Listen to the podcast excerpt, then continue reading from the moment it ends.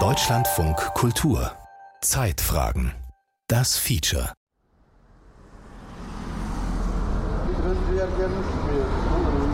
Mannheim, Stadtteil Neckarstadt West. Durch die Mittelstraße rattert die Straßenbahn, vorbei an heruntergekommenen Gründerzeitbauten. Verschleierte Frauen ziehen ihre Kinder in kleine Läden, der Duft orientalischer Gewürze liegt in der Luft. Um die Ecke stehen alte Frauen und Männer Schlange vor einer Tafel. Mannheim-Neckarstadt West, wo neben Studenten vor allem Menschen mit Migrationshintergrund leben, gilt als sozialer Brennpunkt.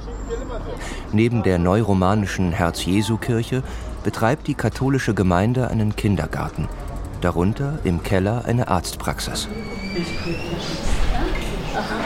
Sie wird betrieben von der Hilfsorganisation Malteser Medizin für Menschen ohne Krankenversicherung. 20 ehrenamtlich arbeitende Ärzte, Schwestern und Dolmetscher kümmern sich hier um jährlich fast 1000 nicht krankenversicherte Patienten, viele schwer krank. Die Patienten müssen nichts über sich preisgeben, sie können anonym bleiben.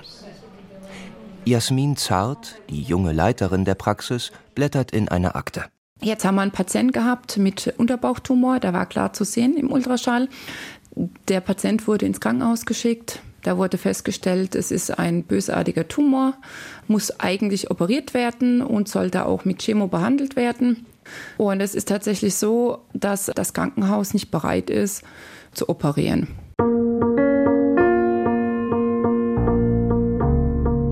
Durchs Raster gefallen. Leben ohne Krankenversicherung. Ein Feature von Thomas Kruchem. Seit 2009 muss, laut Gesetz, jeder Mensch in Deutschland krankenversichert sein. Trotzdem haben viele Menschen keine Versicherung. Solo-Selbstständige, die Beiträge von auf 1000 Euro im Monat nicht stemmen können und tausende Euro Beitragsschulden angehäuft haben exmatrikulierte Langzeitstudenten, die von nicht angemeldeten Minijobs leben, Bürger aus anderen EU-Ländern, die keine Arbeit finden, Menschen ohne Aufenthaltsstatus aus Drittländern und natürlich Obdachlose. Rund 60.000 Menschen in Deutschland seien nicht krankenversichert, sagen die Behörden, auf der Basis eines sogenannten Mikrozensus, einer kleinen Volkszählung. Der Mikrozensus jedoch ignoriere den größten Teil der Betroffenen, monieren Gesundheitsökonomen, diejenigen nämlich, die in der Schattenwelt der Halblegalität leben. Tatsächlich, so schätzen Experten, hätten bis zu eine Million Menschen in Deutschland keine Krankenversicherung. All diese Menschen erhalten in Arztpraxen und Krankenhäusern nur eine Notversorgung, wenn sie nicht bar bezahlen, berichtet Hildegard Kluding-Münch, Ärztin in der Malteserpraxis. Notversorgung bedeutet starke Schmerzen, Blutung, Fieber, wo man direkt oder ganz akut was machen muss. Ja, alles andere sind natürlich für den Patienten Situationen, die man behandeln muss, aber die man nicht notfallmäßig behandeln muss. Krebserkrankung, natürlich muss man das behandeln, weil es sonst weiter fortschreitet und je länger man wartet, es immer weniger beherrschbar wird. Aber als Notfall würde man es nicht bezeichnen. Schwerkranken oder verletzten Menschen ohne Krankenversicherung bleibt dann nur der Gang zu einer der wenigen Hilfsorganisationen, die auch Patienten behandeln, die nicht versichert sind.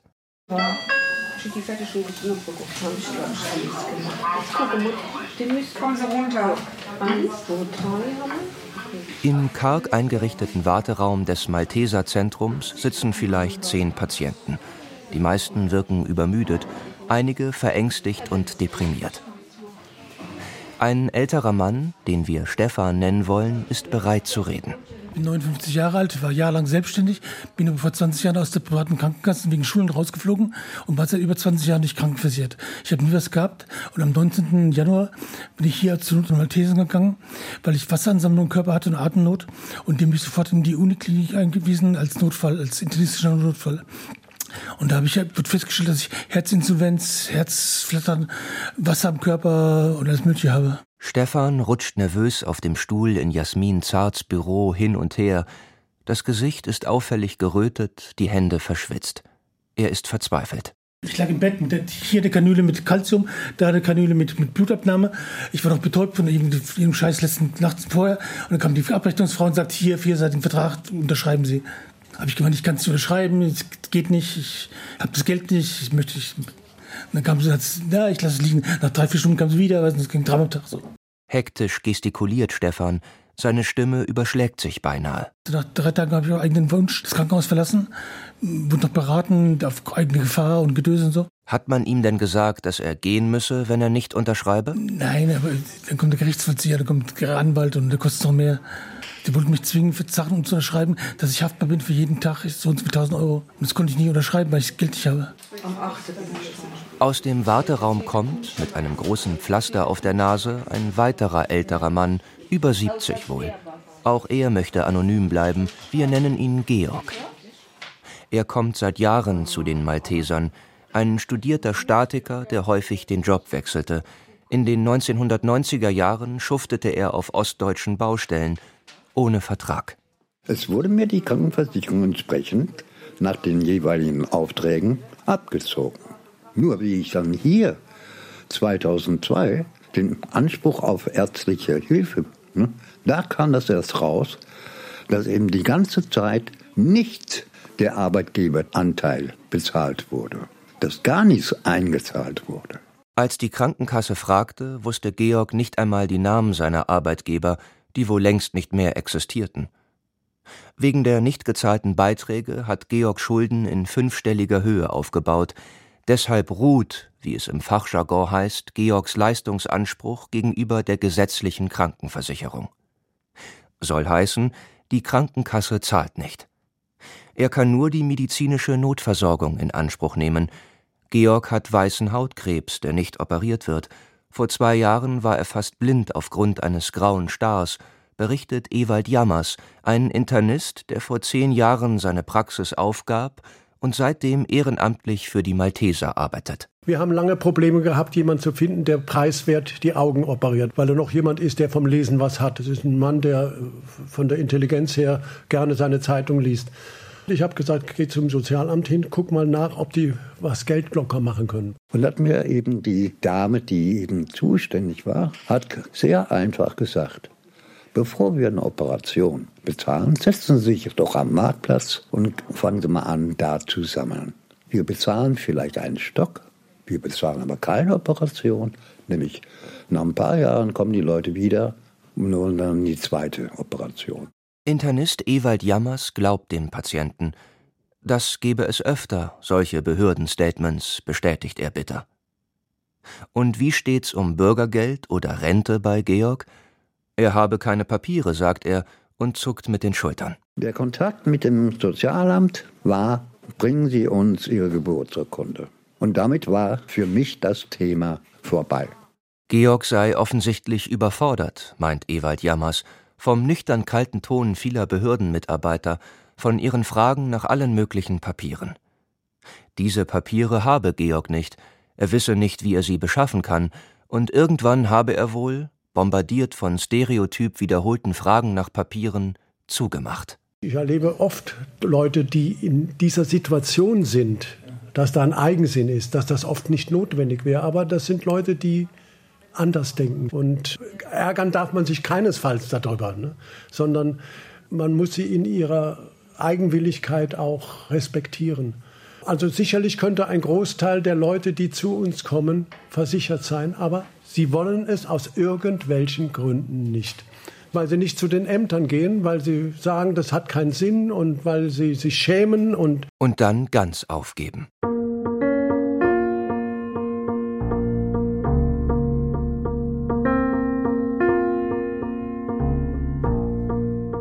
Nele Wilk ist Sozialarbeiterin im rheinland-pfälzischen Mainz Sie leitet dort die sogenannte Clearingstelle Krankenversicherung des Vereins Armut und Gesundheit in Deutschland. Menschen ohne Krankenversicherung hätten einen deutlich schlechteren Gesundheitszustand als andere Bevölkerungsgruppen, sagt Nele Wilk, und sie sterben früher.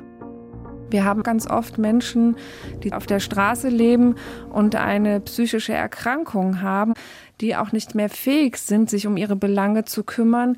Und dann aber das Leben auf der Straße führt auch dazu, dass sie immer kränker werden, auch in dieser psychischen Belastungssituation. Wir haben viele Menschen, die depressiv sind, die suizidale Absichten haben, die sich alleingelassen fühlen, die isoliert sind, aber auch Menschen mit äh, Psychosen aus dem schizophrenen Formenkreis. Neulich, erzählt die Mainzer Sozialarbeiterin, habe sie einen Anruf erhalten von einer besorgten Bürgerin in der pfälzischen Provinz. Die sagt, ja, hier lebt ein junger Mann, der lebt auf der Straße an der Bushaltestelle, verwahrlost, hat eigentlich im Winter nicht genügend Kleidung an. Man sieht auch schon, dass er offene Stellen an den Beinen hat, die dringend behandlungsbedürftig sind. Und sie selber merkt aber, dass er psychisch nicht stabil ist, also dass er eine Psychose hat.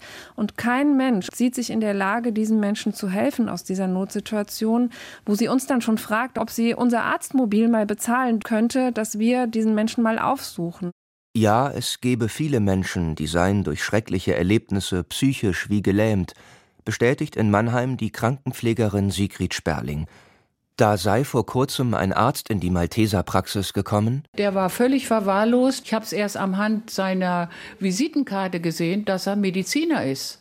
Ich habe ihn dann kurz gefragt, wie kommt denn das? Sie sind doch Arzt, wieso sind Sie so abgedriftet? Und dann hat er gesagt, ich habe meine Frau verloren, mein Kind ist gestorben, ich habe keine Wohnung mehr, ich habe kein Geld mehr den kann man auch nirgendwo einsetzen mehr. Der hatte Nägel, die hätte man noch mit einem Seitenschneider schneiden müssen. Der war völlig weg. Sehr gebildeter Mann, nichts zu machen. Die Seele war kaputt.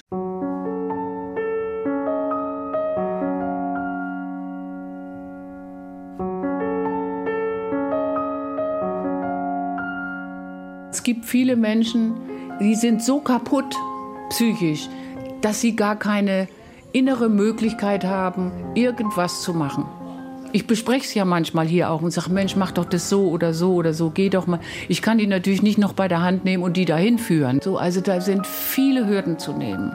Ich könnte zwei Psychiater hier anstellen, die hätten den ganzen Tag zu tun. Wie soll man umgehen mit schwerkranken, traumatisierten und psychisch labilen Menschen, die in sozial höchst angespannten Verhältnissen leben?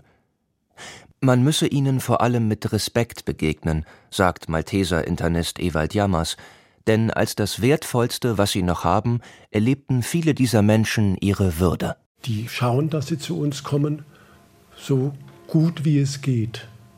Und das empfinde ich als einen Respekt uns gegenüber. Also die kommen nicht dreckig, ungewaschen, verlumpt, sondern die haben ja ihre Würde. Und das ist was ganz Wichtiges, dass Sie bei mir nicht das Gefühl haben, Sie verlieren irgendetwas an Ihrer Würde, sondern das sind für mich kranke Menschen, die ich genauso respektiere wie Versicherte. Und das gibt denen auch das Gefühl, du bist bei mir ernst genommen. Du wirst von mir behandelt wie ein Kassenpatient oder ein Privatpatient. Es gibt für mich keinen Unterschied. Wir haben einen 84-jährigen Deutschen, der privat versichert war, der eine Zeit lang nicht gezahlt hat und der jetzt über 10.000 Euro zurückzahlen muss. Das kann er nicht. Also bleibt er weiter nicht versichert. Dieser Patient will aber, dass wir ihm die Medikamente rezeptieren und bezahlt sie selber. Er sagt einfach, ich kann mir es nicht leisten, 10.000 Euro zu bezahlen, aber ich möchte euch auch nicht ausnützen. Also ich möchte nicht die Medikamente umsonst haben.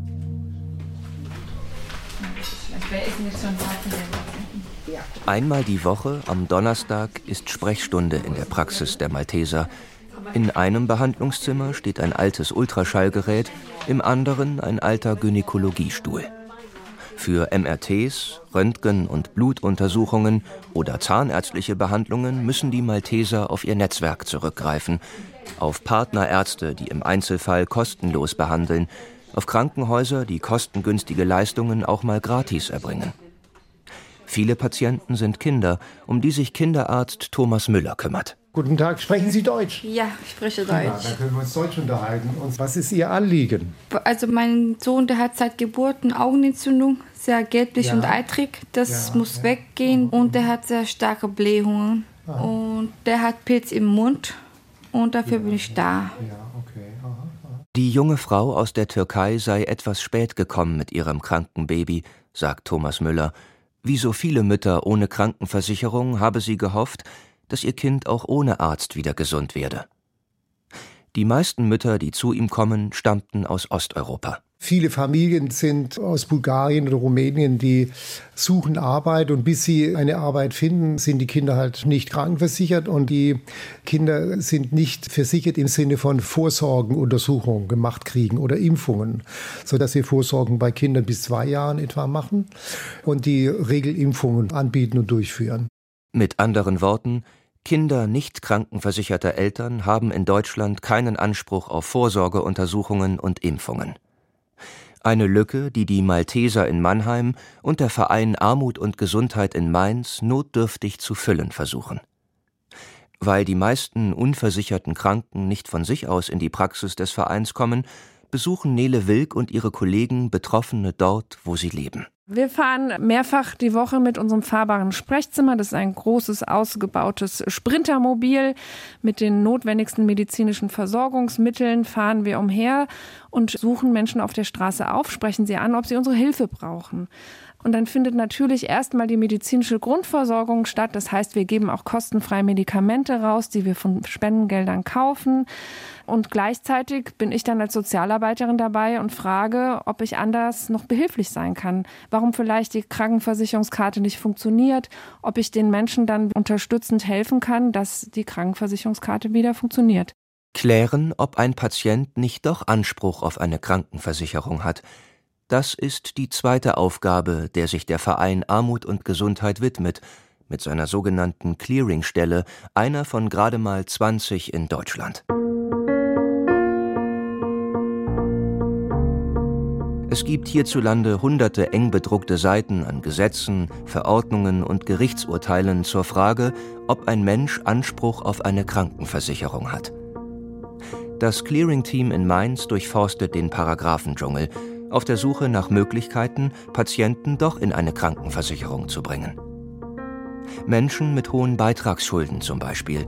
Im März 2023 lagen die Beitragsschulden in Deutschlands gesetzlicher Kranken-, Pflege-, Renten- und Arbeitslosenversicherung bei gigantischen 20,1 Milliarden Euro. Das sind 14 Prozent mehr als noch 2019. Ein Indiz für sich verbreitende Armut im Lande. Nele Wilk versucht für bedürftige Menschen mit Beitragsrückständen Bürgergeld zu beantragen. Sie versucht, all die Ausweisdokumente, Geburtsurkunden und andere Nachweise zu beschaffen, die dafür nötig sind. Bekommt ein Mensch dann Bürgergeld, kann er noch so viele Schulden bei der Krankenkasse haben, er ist voll krankenversichert. In dem Moment, wo man Kraft Gesetzes hilfebedürftig ist, ist es egal, wie hoch die Beitragsschulden sind in der gesetzlichen oder privaten Krankenversicherung. Ab dem Moment muss die Versicherung den Menschen wieder vollversichern. Voraussetzung ist allerdings, dass man legal in Deutschland lebt. Illegal hier lebenden Menschen kann Nele Wilk nur begrenzt helfen. Und sie muss sich dabei mit hartleibigen Bürokraten und verzwickten Rechtsfragen auseinandersetzen. Ein Beispiel. EU-Bürger verlieren ihr Recht, sich in Deutschland aufzuhalten, wenn sie nicht erwerbstätig, Angehörige einer erwerbstätigen Person oder nachweislich auf der Suche nach Arbeit sind. Wir sprechen zum Beispiel von der schwangeren Frau, die hier zugewandert ist. Sie kann aber momentan nicht arbeiten, hat auch keinen Ehemann und deswegen hat sie kein Freizügigkeitsrecht und kein Zugangsrecht zur Krankenversicherung. Zur gesetzlichen Krankenversicherung bestätigt das Bundesgesundheitsministerium. Aber es gebe ja eine Alternative, antwortet das Ministerium auf eine Anfrage von Deutschlandfunk Kultur. Die privaten Krankenversicherungsunternehmen sind gesetzlich verpflichtet, Personen mit Wohnsitz in Deutschland, die nicht gesetzlich krankenversichert oder anderweitig abgesichert sind, Schutz im Basistarif zu gewähren. In der juristischen Praxis sieht das allerdings anders aus. Der Bundesgerichtshof hat 2014 klargestellt, dass nicht erwerbstätige EU-Bürger in Deutschland kein Recht auf eine private Krankenversicherung haben. Und Hilfsorganisationen berichten, dass private Versicherungen regelmäßig Aufnahmeanträge solcher Menschen ablehnen. Sie sind also tatsächlich von jeder Krankenversicherung ausgeschlossen. Das aber verstößt gegen ein Urteil des Europäischen Gerichtshofs von 2021, nachdem kein EU-Bürger vom Gesundheitssystem in einem EU-Land ausgeschlossen werden darf. Und die deutsche Rechtslage verstößt auch gegen den UN-Sozialpakt von 1966, den Deutschland ratifiziert hat. Danach hat jeder Mensch das Recht auf, Zitat, das jeweils höchste erreichbare Maß an körperlicher und geistiger Gesundheit.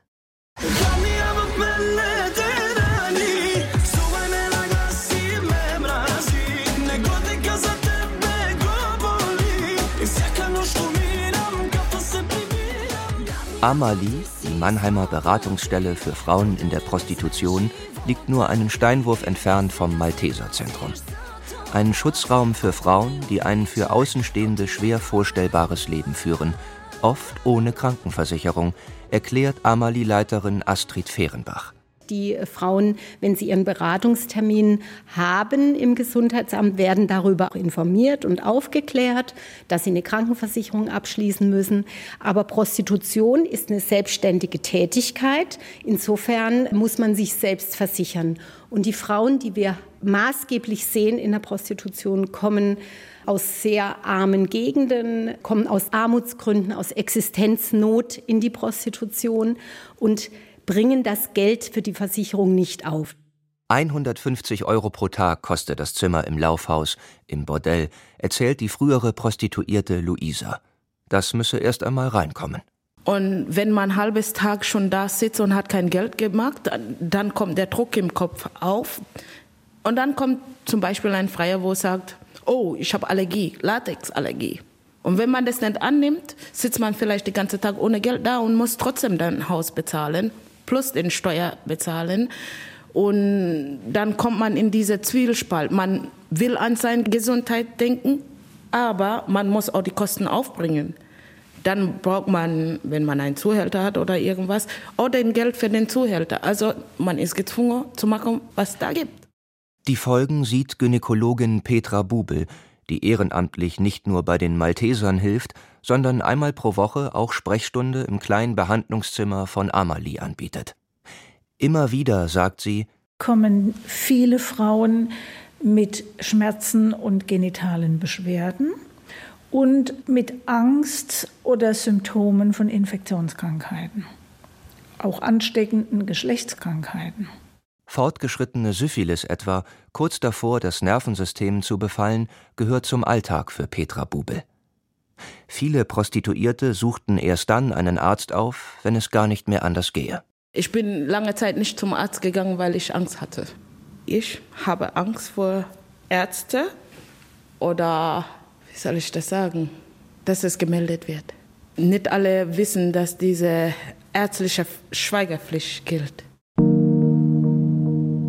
Das große Problem, viele Prostituierte zählen zur großen Gruppe der Menschen mit ungeklärtem Aufenthaltsstatus, EU-Bürger ohne Freizügigkeitsrecht, illegale Einwanderer, abgelehnte Asylbewerber. Über all diesen Menschen schwebt das Damoklesschwert der Abschiebung. Sie müssen, wenn sie in Deutschland bleiben wollen, den Kontakt zu Ämtern und Behörden vermeiden. Nach 87 Aufenthaltsgesetz nämlich müssen öffentliche Einrichtungen sofort die Ausländerbehörde informieren, wenn sie Kenntnis von einem möglicherweise unerlaubten Aufenthalt in Deutschland erhalten.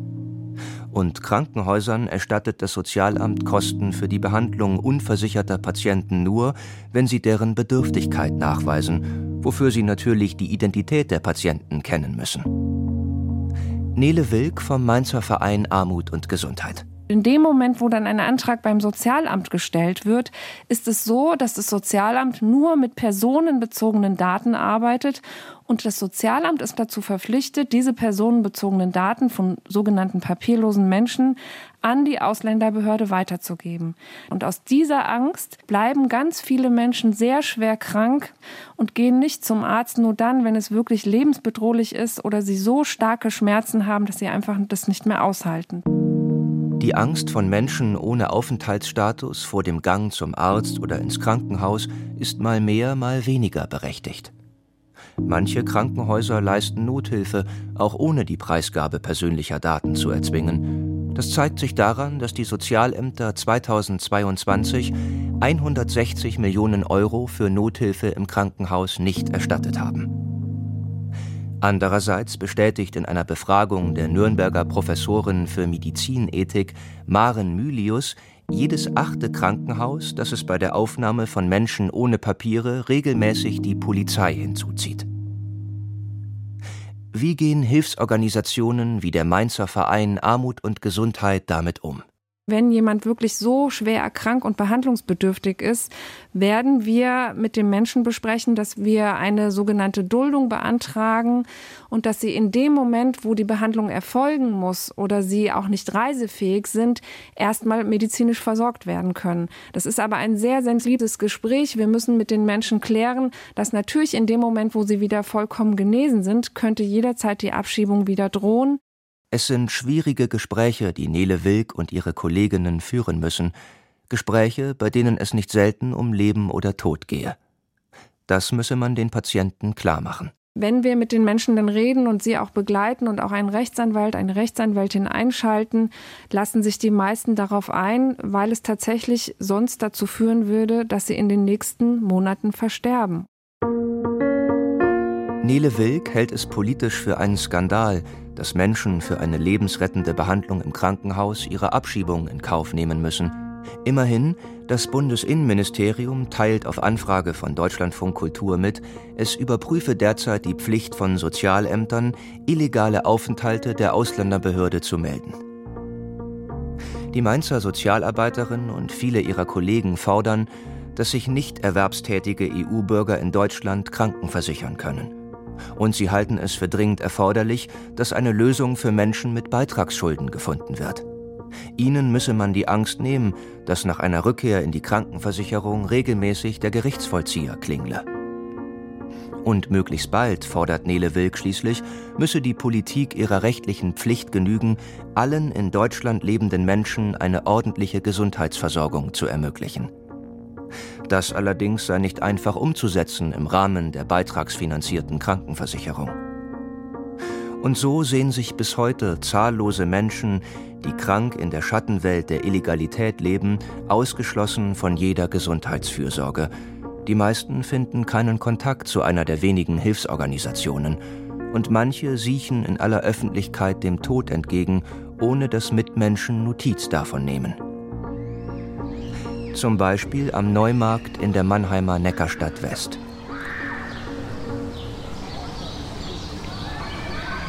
Der Neumarkt, das ist Parkidylle, eingerahmt von zwei Schulen, dazwischen ein Abenteuerspielplatz, wo Kinder auf Klettergerüsten turnen, die Straße für Autos gesperrt, gehobene Gastronomie. Mannheim will das Problemviertel Neckarstadt West aufwerten.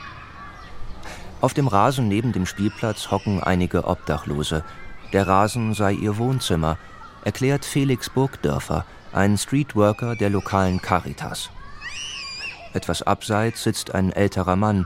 Er starrt ins Leere, neben sich ein angebissenes Stück Brot, Zigaretten, eine leere Weinflasche. Auf dem rechten Fuß des Mannes tummeln sich grün schillernde Fliegen, die er mit einer schmutzigen Plastiktüte zu verscheuchen sucht. Vergebens. Dem sind zwei Zehen abgenommen worden. Der ist obdachlos, auch im Winter draußen geschlafen.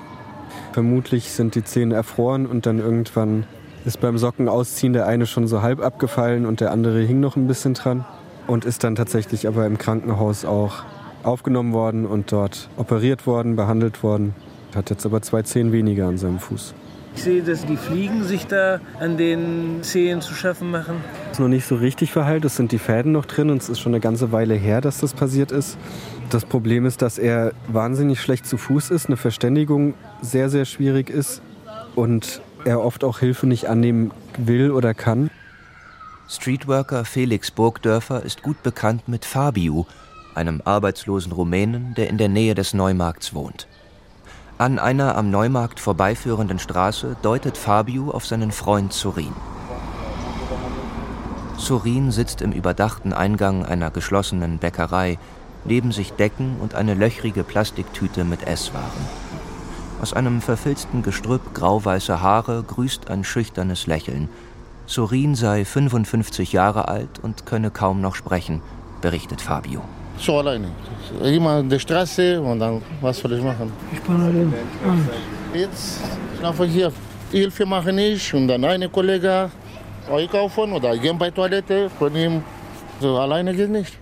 Für Felix Burgdörfer ist Sorin ein alter Bekannter. Der ist eingeliefert worden mit Verdacht auf Schlaganfall und Hirnblutung, war dann im Krankenhaus ohne Krankenversicherung, ist dort sechs Monate geblieben insgesamt. Eine gesetzliche Betreuung wurde eingerichtet während der Zeit, die sich darum kümmern sollte, dass er in einer Pflegeeinrichtung Platz kriegt. Die hat natürlich keinen Pflegeeinrichtungsplatz gekriegt, weil niemand die Kosten übernimmt. Sozialamt sagt, er hat keinen Leistungsanspruch, deshalb bezahlen sie nicht. Und dann hat das Krankenhaus ihn irgendwann entlassen, weil sie das Bett für andere PatientInnen gebraucht haben und eben selber ja auch auf den Kosten sitzen bleiben, die sie bei der Behandlung hatten mit dem dringenden Hinweis oder mit der dringenden Empfehlung, so schnell wie möglich eine Reha anzufangen, um Mobilität und Sprachfähigkeit zumindest auf dem Level zu erhalten, die er hat. Was bisher natürlich auch nicht passiert ist, weil es die Möglichkeiten dazu nicht gibt ohne Krankenversicherung. Und der schläft hier in der Ecke? Ja, ja. Und im Winter? Letzten Winter war er im Krankenhaus und danach einen Monat im Knast. Ist auf jeden Fall dann von der Polizei irgendwo aufgegriffen worden, die festgestellt hat, dass ein Haftbefehl offen ist. Und dann haben sie ihn in den Knast gefahren hier in Mannheim. Da war er einen Monat, ist dort entlassen worden mit ein bisschen Entlassungsgeld. Und die Mitarbeiter der JVA haben ihn zur Bonadie-Straße, das ist die städtische Notübernachtungsstelle, gefahren. Da ist das Problem, die Notübernachtungsstelle ist im Sommer oder bei Temperaturen über 0 Grad nur für Menschen mit Leistungsanspruch zuständig. Und das ging eine Weile hin und her. Die Bonadie-Straße hat sich geweigert, ihn aufzunehmen. Die JVA hat sich geweigert, ihn wieder mitzunehmen. Und dann hat er irgendwann gesagt, er kennt einen Bekannten, bei dem er unterkommen kann. Sie sollen ihm ein Taxi rufen. Das Taxi hat er dann von seinem Entlassgeld selbst bezahlt. Und ein, zwei Tage später haben meine Kollegin und ich ihn dann hier am Neumarkt wieder angetroffen, als er unter einem von den Hochbeeten im Urban Garden geschlafen hat. Es ist kühl geworden am Neumarkt. Der obdachlose Sorin hat eine Decke hochgezogen bis zum Hals, die Augen geschlossen.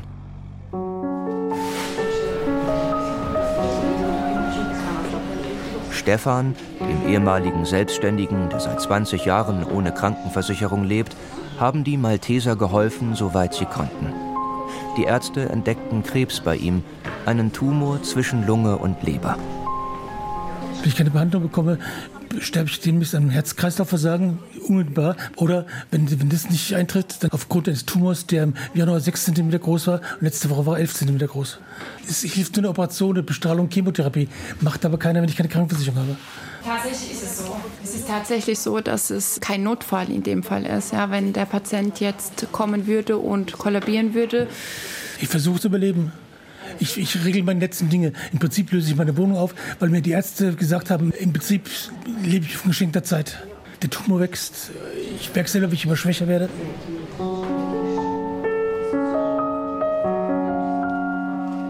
Zusammengesunken sitzt Stefan da. Woher soll er mehrere tausend Euro nehmen für eine Krebsbehandlung, die sein Leben retten könnte?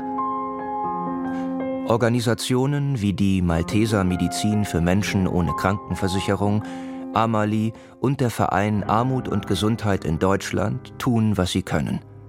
Aber eine Krankenversicherung können sie nicht ersetzen.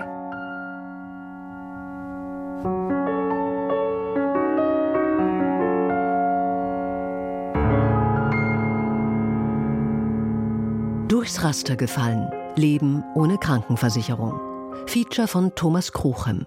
Es sprach Timo Weißschnur. Ton Christoph Richter. Regie Beatrix Ackers. Redaktion Gerhard Schröder. Produktion Deutschlandfunk Kultur 2023.